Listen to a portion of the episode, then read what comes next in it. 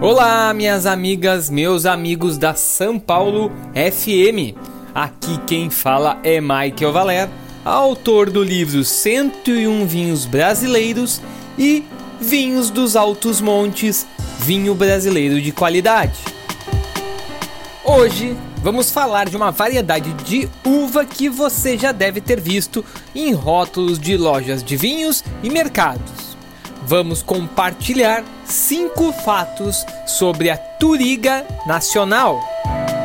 Primeiro fato: Portugal é o segundo país que o Brasil mais importa vinhos, ficando apenas atrás do Chile. E Portugal também é o principal produtor da Turiga Nacional. Por isso, é tão fácil encontrarmos vinhos dessa variedade no nosso mercado brasileiro. Segundo o guia Wine Foley, existem mais de 10 mil hectares de turiga nacional cultivados no mundo, a maioria localizada em regiões de Portugal.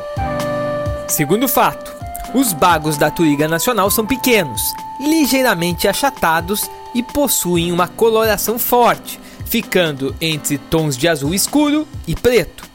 Os vinhos dessa variedade destacam-se por ser ricos em taninos, por ter cor muito concentrada e ter elevada complexidade aromática.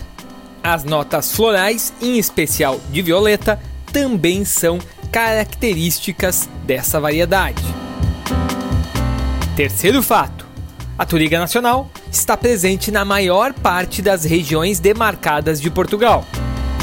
Dão, Douro, Bairrada, Alentejo e Tejo são as principais regiões produtoras dessa casta.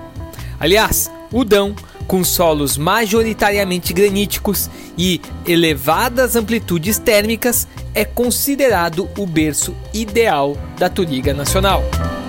Quarto fato: essa casta também é conhecida por Azal, Mortágua, Bical Tinto, Turiga Antigo e Turigão.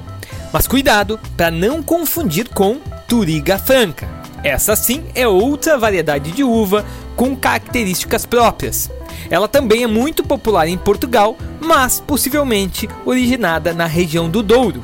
Apesar de existirem mais de 20 cepas utilizadas no corte dos exuberantes vinhos do Porto, a Turiga Nacional e a Turiga Franca podem ser consideradas as principais variedades atualmente utilizadas neste vinho licoroso ícone de Portugal.